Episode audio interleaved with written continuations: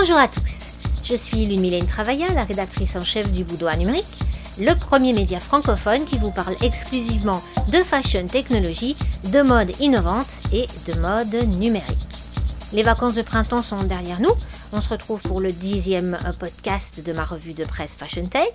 On va voir ce qui s'est passé de neuf du 2 avril au 13 mai 2022, spécifiquement en termes de mode innovante, car nous allons nous pencher aujourd'hui sur les matières de nouvelle génération, les matières véganes et plus durables de la mode, à commencer par l'alter-cuir de Cactus Deserto. L'entreprise mexicaine Adriano euh, Di Marti, qui commercialise cette matière innovante à partir des feuilles matures euh, du cactus nopal, a eu un mois d'avril bien rempli. Tout d'abord avec le lancement d'une ligne de sacs chez la marque américaine Everlane. J'ai aussi repéré chez Karl Lagerfeld à côté de sacs et de baskets en déserto, un blouson de motard fabriqué dans cet cuir de cactus. C'est assez rare euh, pour le souligner parce qu'on voit essentiellement des articles de maroquinerie, des sneakers fabriqués dans ce type de matière. Donc ici, cette collection capsule de Karl Lagerfeld qui a été dévoilée le 6 avril en collaboration avec le mannequin américain Amber Valletta, propose un perfecto, donc une pièce très fashion, sans exploitation animale. Adriano euh, Di Marti signe également en avril un étui en desserto pour le baume à lèvres liquide marbré rose perfecto de Givenchy Beauté. Le 21 avril, j'ai reçu un communiqué de presse mentionnant que la marque américaine Soconi revisitait trois modèles de basket, Jazz Court, Shadow 6000 et Jazz 81, en alter cuir d'ananas Pinatex. Cette matière innovante qui est commercialisée par Ananas Anam est fabriquée à partir des fibres de feuilles d'ananas que normalement on jette après la récolte de ces fruits aux Philippines. Revaloriser un déchet de la chaîne agroalimentaire, c'est devenu un des axes d'innovation de la mode durable, qui n'est pas seulement illustré par la fibre d'ananas, mais aussi par exemple par la fibre de bananier dont se sert une entreprise que je ne connaissais pas, Moussa Fabrique, qui euh, l'utilise pour fabriquer des tissus à base végétale, toujours aux Philippines. D'ailleurs, à l'occasion de la sortie euh, de la collection Cherish Waste euh, d'H&M le 21 avril, qui est une collection centrée, comme son l'indique, sur l'utilisation des déchets, j'ai découvert une autre start-up qui produit euh, de l'alter cuir. Il s'agit de Natural Fiber Welding, qui commercialise entre autres choses le mirom que l'on retrouve notamment dans la composition d'une paire d'escarpins euh, de l'enseigne suédoise. Sur le site internet de cette entreprise américaine fondée en 2015, il est mentionné qu'elle fait appel dans ses ingrédients à des sous-produits d'autres industries, comme la fibre de noix de coco, résidu de la production d'eau et d'huile de noix de coco. Donc toujours dans cette idée de l'utilisation des déchets, mais de raisin cette fois, la marque d'espadrille française Payotte a lancé en précommande il y a deux semaines sa première espadrille en altercuir de raisin. Sur son compte Instagram, j'ai lu que la matière était fabriquée à partir de marc de raisin, de rafle et de pépins de raisin rejetés lors de la vinification. Donc cette espadrille, elle s'appelle la Jean-Louis. Elle a été appelée comme ça en hommage au père vigneron du fondateur euh, de Payotte. Et si euh, vous la précommandez maintenant, il faudra avoir un petit peu de patience, les livraisons commencent en juin. Maintenant, si on quitte le sud de la France, euh, où sont conçues et fabriquées ces espadrilles de paillotes, et qu'on remonte vers la Bretagne, on va tomber sur une autre marque qui m'était inconnue. Il s'agit de Bag Affair, une start-up française que j'ai remarquée parce qu'elle vient d'intégrer la caserne, euh, l'incubateur parisien dédié à la transition écologique de la mode. Donc Baggefer, c'est une marque de sacs et d'accessoires pour femmes d'affaires qui utilise un alter-cuir maison, le Cork on Linen.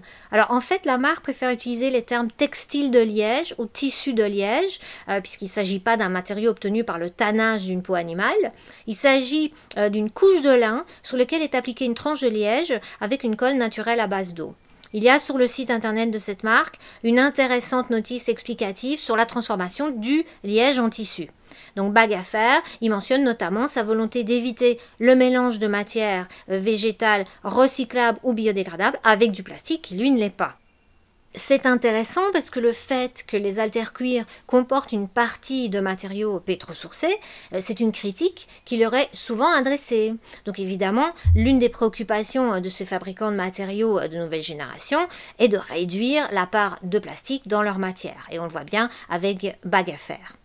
En fait, il se passe énormément de choses dans la recherche de matériaux innovants, dans cette optique durable et sans exploitation des animaux, notamment en biofabrication. Ainsi, le 22 avril, le groupe de luxe LVMH a annoncé plancher avec la maison italienne Fendi sur un prototype de fibre de fourrure alternative à base euh, de kératine euh, qui serait cultivée en laboratoire. Et de son côté, le groupe Kering a participé à la levée de fonds de l'entreprise de biotechnologie Vitrolabs. Vitrolabs, c'est une entreprise américaine fondée en 2016 qui travaille sur un procédé d'ingénierie tissulaire pour produire du cuir animal sans cruauté culture cellulaire. Donc on parle ici de vrai cuir cultivé en laboratoire à partir de cellules animales. Et dans le communiqué de Vitrolabs du 4 mai, qui annonce la levée de 46 millions de dollars pour développer sa première unité pilote de production de cuir cultivé, on en apprend un petit peu plus sur la manière dont cette matière innovante est fabriquée. Donc je vous lis euh, ce que j'ai lu. Hein. Le processus de production de cuir cultivé commence par un prélèvement unique de quelques cellules d'un animal. Celles-ci sont ensuite cultivées dans un milieu riche en nutriments. Les cellules se développent, elles se divisent et elles s'organisent en tissu cutané sans qu'on ait jamais besoin de retourner à l'animal. On parvient ainsi à atteindre dans la composition du matériau la complexité des peaux traditionnelles contenant des protéines qui constituent un cuir durable et luxueux après finition, et cela sans avoir besoin de constamment recourir à des animaux comme source de ces peaux. Le processus est plus durable sur le plan environnemental et plus favorable au bien-être animal que celui utilisé pour produire du cuir traditionnel. Donc dans ce cas précis, ce cuir cultivé comporterait les mêmes qualités biologiques que le cuir d'origine animale. Et d'ailleurs, c'est Kering qui assurera les tests de qualité du cuir euh, cultivé par Vitrolabs et ses réactions aux étapes de tannage et de finissage. À noter enfin, euh, et là c'est pour l'anecdote, que d'après le communiqué de Vitrolabs, l'acteur américain Leonardo DiCaprio, qui est impliqué dans la lutte pour le respect de l'environnement, a également investi dans cette levée de fonds. Bref, toutes ces matières innovantes sont les clés de l'avenir de la mode. D'ailleurs, le dernier rapport de Material Innovation Initiative révèle que les investissements dans les matériaux de nouvelle génération ont doublé dans le monde de 2020 à 2021. Ils sont passés de quelques 425 millions de dollars à 980 millions de dollars. En tout, c'est 95 entreprises qui travaillent sur ces matériaux en alternative plus durable au cuir, à la soie, à la laine, au duvet et aux peaux exotiques. Je vous invite à télécharger ce rapport 2022 sur le site internet de Material Innovation Initiative. Il s'intitule Rapport sur l'état de l'industrie 2021, matériaux de nouvelle génération. C'est évidemment un must-read pour tous ceux qui s'intéressent à cette problématique. Euh, Material Innovation Initiative, c'est une ONG américaine dont la mission est d'accélérer le développement de matériaux de nouvelle génération euh, pour les industries de la mode, de l'automobile et des articles euh, ménagers. Donc ces matériaux de nouvelle génération, c'est des matériaux plus durables et sans exploitation des animaux.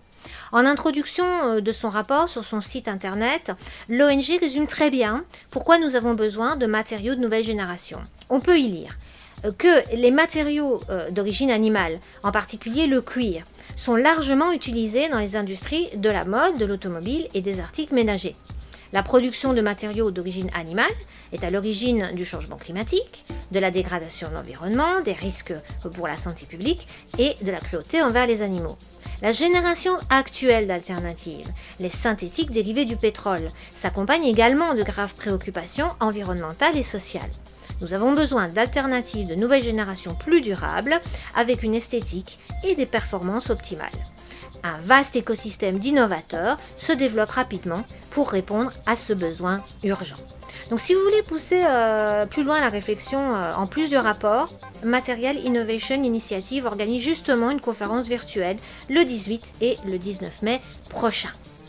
Voilà, c'est tout pour cette semaine. On se retrouve la semaine prochaine pour la revue de presse Fashion Tech du Boudoir numérique. N'hésitez pas à nous laisser vos commentaires, vos suggestions, infos et autres coups de cœur. En attendant, comme le dit Monsieur Spock, live long and prosper. Live long and prosper.